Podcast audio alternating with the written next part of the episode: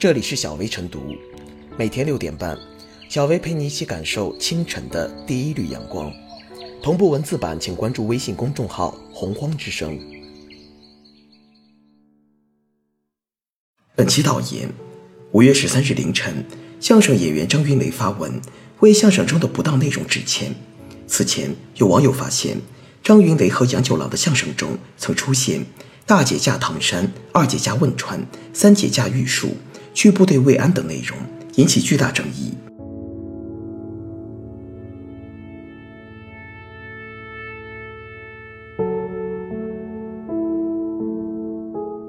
相声不能拿国难抖包袱。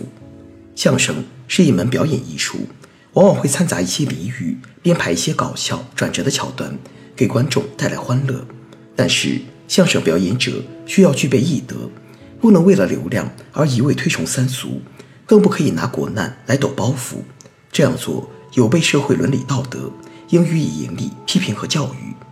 众所周知，三大地震。给灾区人民造成重大伤害和损失，成为国人心中难以抹去的阴影和伤痛。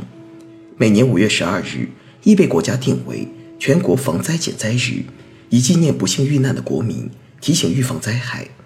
至于慰安妇，则是日军暴行的受害者，蒙受着巨大的肉体屈辱和心灵创伤，理应得到国民的理解和支持，为他们争取到应有的道歉和赔偿。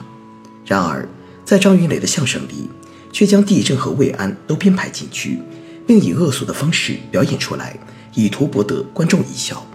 这样做，现场的效果是有了，可将国之伤、民之痛编排成相声段子，作品的质量非常拙劣，将笑料建立在同胞的痛苦之上，这种行为更令人不齿。因此，当这两个相声段子被网友扒出来后，立即遭到众多网友及官媒的批评。一说明其已触及社会道德和艺术的底线，对国民造成伤害，应施以相应的惩戒。有网友曝光，张云雷早在2014年的相声表演中，就将地震编排在段子里，当众笑着表演，并当包袱。早就有人提醒规劝，可其并不当回事。如今在官媒点名之后，才慌忙公开致歉。而且从张云雷的道歉声明看，其认识到自己的错误，却先向德云社致歉，反将地震灾区同胞放在最后，亦不提对慰安妇的道歉，说明其态度不够诚恳。因为怕砸自己的饭碗，才将德云社放在首位。学艺先学德，做戏先做人，这是艺术从业者需要牢记的箴言。心中有戒律，时刻保持对艺术和道德的敬畏心，不能甘于三俗，同流合污。更不可违反法律法规。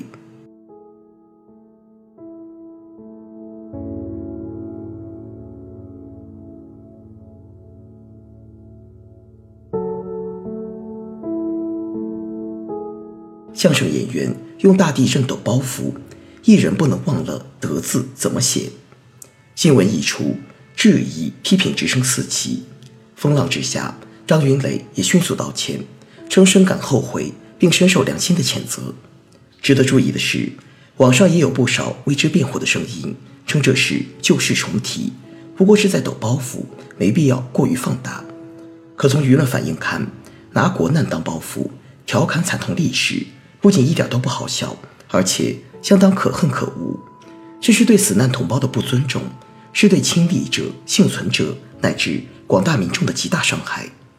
提及相声，很多人认为。这是一种大众娱乐项目，说学逗唱博观众一乐，这当然没什么问题。但拿历史和国难开涮，毛病就大了去了。此前常有人批评有些相声段子三俗，德云社也因此屡屡被质疑。而这一次，相关相声演员更是在艺术创作时毫无敬畏，突破了道德底线，实在有损招牌上的德字。而抛开这一个案，一段时间以来。演艺人员艺德滑坡的事情时有发生，轻点的耍大牌、买热搜、抠图凑演技，严重的戏唱祖国、抹黑历史，舆论义愤汹汹，艺人群体乃至演艺圈也陷入信任危机。正所谓学艺先学德，做戏先做人，演艺人员有必要有所敬畏，先修炼好个人品德，再谈成功成名。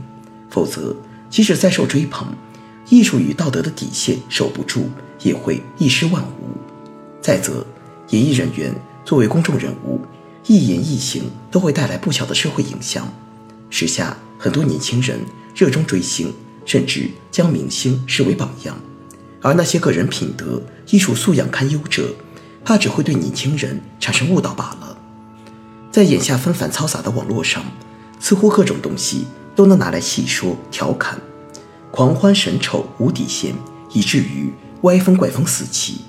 这不禁让人想起波兹曼在《娱乐至死》开头写下的那句话：有两种方法可以让文化精神枯萎，一种是奥威尔式的文化成为一个监狱，另一种是赫胥黎式的文化成为一场滑稽戏。事情或许没有那么严重。但我们每个人都不妨将之视为有益提醒。一个艺人，在任何时候都不能忘记“德”字怎么写，而作为参与其中的观众，也应自觉提升自己的品味和明辨是非的能力，不能对丑行付之一笑，更不该为之辩解站台。文以载道，艺以修身。在我们的文化传统中，文艺从来都不是仅供消遣娱乐的小事。这一次相声风波。也似一记警钟，整个行业都该好好反思，引以为戒。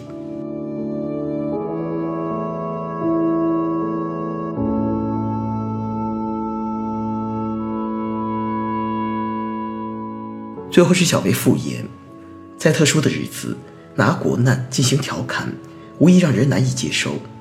作为剧场艺术，相声要不断推陈出新，这样的段子很有可能是老包袱的某种变体。只是为了拉近和观众的距离，但这种置换之中，他们没有考虑到像汶川大地震这样的大灾难，语言背后有巨大的伤痛。相声表演中还有很多在现实世界看起来非常不恰当的内容，男女关系的隐喻以及对残疾人的揶揄等都很常见。这也是相声这种大众文化粗鄙的一面。在地震纪念日等特殊的日子，任何有关言论。都会被公众审视，此时对相声界也是个提醒：真正的有趣必然包含悲悯、同情和智慧，而不是这样的恶趣味。